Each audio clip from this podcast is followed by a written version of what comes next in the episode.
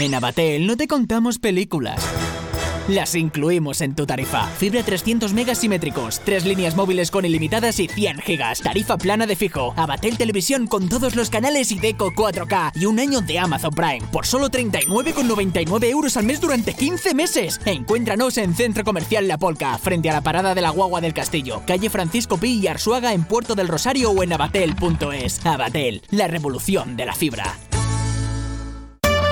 Tuboter es la empresa líder en instalaciones y mantenimiento en Fuerteventura y Lanzarote. Somos especialistas en trabajos de fontanería y contraincendios. Le ofrecemos un servicio profesional y de calidad, tanto a particulares, hoteles, comunidades, obra nueva o reforma. Además, damos solución a cualquier problema en su piscina al instante. Tuboter. Estamos en calle Asturias 37, bajo, Puerto del Rosario. Tuboter 662 02 91 99. Una llamada y nos ponemos manos a la obra.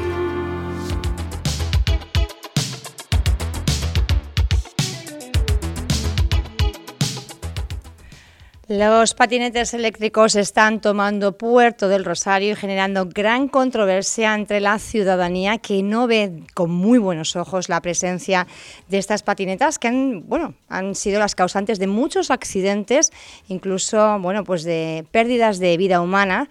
Y vamos a hablar de este asunto con la edil responsable de movilidad e igualdad, entre otros ámbitos también, Lilian Concepción. Buenos días, Lilian.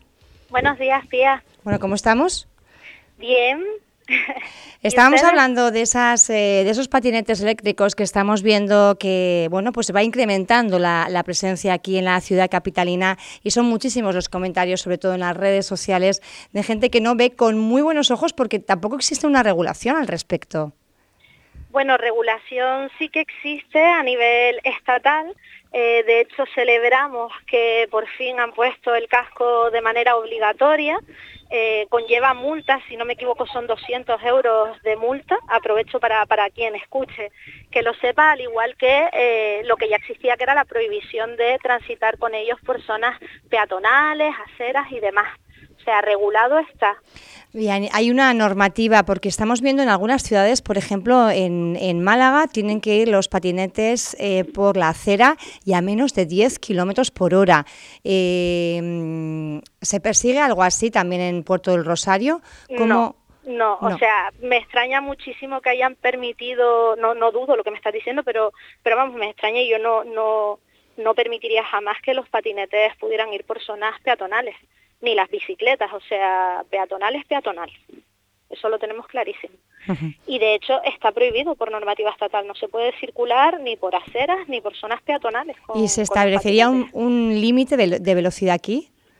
Eh, aquí, bueno, las patinetas se supone que tienen una limitación de 20 kilómetros por hora y eh, aunque hay algunas que, hasta donde sé, no es el caso de las que están en alquiler, hay patinetes que existen con una cilindrada mayor, por así decirlo, sí que siempre tienen que ir a la velocidad que está marcada en las vías. Dentro de zona urbana no se puede ir a más de 30 en ningún lugar, salvo vías de, dos carriles.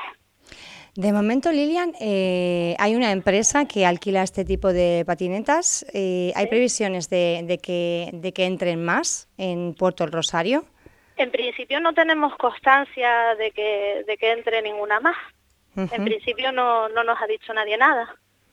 O sea que se ha habilitado. Al menos de momento. Más o menos, ¿cuántas eh, conoceremos después también datos de la empresa de cuántos eh, patinetes y por qué se está generando esta alarma entre la población? ¿Se lo han comentado ustedes, que es un poco la responsable de movilidad? Bueno, a mí lo que me han comentado, lo que he hablado con los colectivos, por ejemplo, de discapacidad, la preocupación que tienen sobre todo, que es la misma que tenemos nosotros, es que se cumplan las normas que ya existen. O sea, los patinetes, como decía, no pueden ir por zonas peatonales, no pueden ir en dirección contraria, o sea, no se puede hacer lo que uno quiere con un vehículo, igual que con un coche, igual que con una bici y demás. Entonces, mm, siempre pues eso, tener cuidado con peatones, usar casco y respetar las normas que ya existen. Pero ustedes van a lanzar una normativa municipal al respecto. ¿Qué es lo que va? Sí, estamos trabajando en una ordenanza de movilidad sostenible en la que hay un apartado de patinetas dentro de lo que es toda la ordenanza, que es una ordenanza que va a tener alrededor de 100 páginas por las dos caras. Entonces, es una ordenanza bastante, considero bastante buena, que hemos eh, empezado a hacer con ayuda de, una, de un modelo que hay de la FEM y, y, esa ordenanza bebe también de otras ordenanzas de ciudades como Las Palmas, Madrid, Barcelona, donde creemos que está funcionando el modelo de movilidad sostenible que pone en, esa, en esos documentos. ¿Y qué modelo es en concreto, más allá de lo que es la normativa global? Bueno, pues se intenta sobre todo fomentar lo que es la movilidad sostenible activa, ¿vale? La que no lleva motor, sobre todo el tema de las bicicletas. Es en lo que más nos estamos centrando en favorecer, por así decirlo. De resto, pues bebe, como te digo, esas ordenanzas al mismo tiempo beben de la normativa estatal, es que ya está... O sea que realmente la ordenanza municipal no, no va a suponer ni un antes ni un después con respecto a lo que es la presencia de patinetes eléctricos aquí en, en Puerto bueno, Rosario. Bueno, nosotros lo que estamos, por ejemplo, que vamos a intentar limitar, a falta de hablar con el departamento jurídico de ese tema, es que eh, las patinetas tengan, las de alquiler tengan que tener un sistema de enganche, que no baste simplemente con tener una zona concedida de ocupación de vías, sino que tengan que tener un sistema de anclaje como por ejemplo lo tienen las bicicletas en Las Palmas, no sé si las conoces. De acuerdo. Eh, Lilian, iba a aprovechar la presencia también por preguntarle los parques infantiles cómo van cuando se arrancan las obras, cuando vamos a poder disfrutar de ellos. Sí, las obras ya han arrancado desde hace tiempo, de hecho ahora están con la parte de obra civil, ya se han desmontado prácticamente la totalidad, las obras avanzan correctamente, ya están empezando a llegar los primeros juegos y eh, pronto pues se empezarán a, instalar. Esperamos que a mediados de verano ya podamos tener los dos parques más grandes, los de Avenida Marítima y, y Plaza de las Américas, que van a tener un total de seis áreas de O sea, a mediados de verano podemos anunciar los dos parques más grandes infantiles. Sí. Eh, van a estar operativos.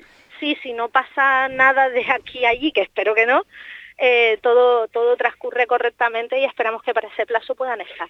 La paralización, porque hemos visto, decía usted que, que van las, las, obras que avanzan correctamente, pero hemos visto que empezaron y, y que han estado paralizadas, por lo menos en gran parte de los parques. No han estado, en ningún momento han estado paralizadas, lo que dense cuenta también que hay parques en todo el término municipal. O sea, se han estado, lo primero era el desmontaje de todos los juegos por todo el municipio, que a lo mejor no los estaban viendo tanto aquí en, en el casco urbano, pero sí han estado en otros pueblos del uh -huh. extrarradio haciendo la desinstalación y las partes de lo que es la parte de obra civil. Uh -huh. De hecho, bueno. mira, esta semana estuve aquí debajo en la Avenida Marítima el fin de semana y acababan de colocar la solera de hormigón. Uh -huh. O sea que van avanzando. Mediados de verano los dos parques grandes y el resto para finales de año, ¿cuándo se completará todo eh, pues la puesta a punto de los parques? Por contrato la totalidad tiene que estar en el mes de octubre, la totalidad. Nosotros lo que hemos hablado con las empresas es que conforme se vayan haciendo unos pocos parques que ya se pueda ir certificando, eh, pues se vayan abriendo los uh -huh. que estén terminados. Uh -huh. bueno, pues... Todo depende de las llegadas de suministros, porque al haber eh, distintas casas comerciales en cada parque, pues ya están llegando antes, otras llegan un poco después y cuando se junten los juegos que hace falta para cada parque, se van instalando y se van Uh -huh. certificando y abriendo. Bueno, pues crucemos los dedos, a ver si es cierto, eso, en mediados de verano tenemos los dos parques eh, más grandes de la capital abierto, yo creo que son muchísimos los niños y las niñas de, de Puerto que están deseando ya esos... Sí, esos incluido el mío. Incluido el suyo, pero le estará claro. pasando factura, ¿no, Lilian? Porque bueno, realmente claro. ha sido eh, un, usted además siendo eh, principal perjudicada en el sentido de que bueno pues es responsable por un lado y por otro también tiene un, un infante no un niño pequeño claro, eh, que estaría claro. disfrutando en esos parques claro pero está claro cuando cuando una es madre o padre sabe que a veces tiene que tomar decisiones que no nos gusta tener que tomar y las tomamos por el bien de los, de los más pequeños. Uh -huh. Y es una decisión que no nos ha gustado tomar, pero hemos tenido que tomarla porque la seguridad es lo primero. Visto lo visto, Lilian, eh, si pudiera volver atrás, ¿volvería a tomar la misma decisión? Las mismas, exactamente las mismas. Yo siempre digo que la mejor almohada es una conciencia tranquila y yo salvo que el niño me despierte por las noches, duermo a pata suelta. Sabe que le puede también eh, bueno pasar factura en cuanto a réditos políticos. Sí, por no supuesto. es una postura yo, muy yo popular. Con, yo, yo contaba con eso cuando tomé la decisión, pero eh, yo antepongo el bienestar de los niños a los votos y que la gente actúe en consecuencia. Si me quieren volver a votar, fantástico. Si no me quieren votar otra vez, pues yo sigo con mi vida tan tranquila y pudiéndome mirar al espejo sabiendo que he hecho lo correcto. Lilian, pero entonces nos está desvelando algo más. ¿Es que se presenta candidata por Podemos en 2023? Bueno, a mí me gustaría, todo eso lo tiene que decir la militancia.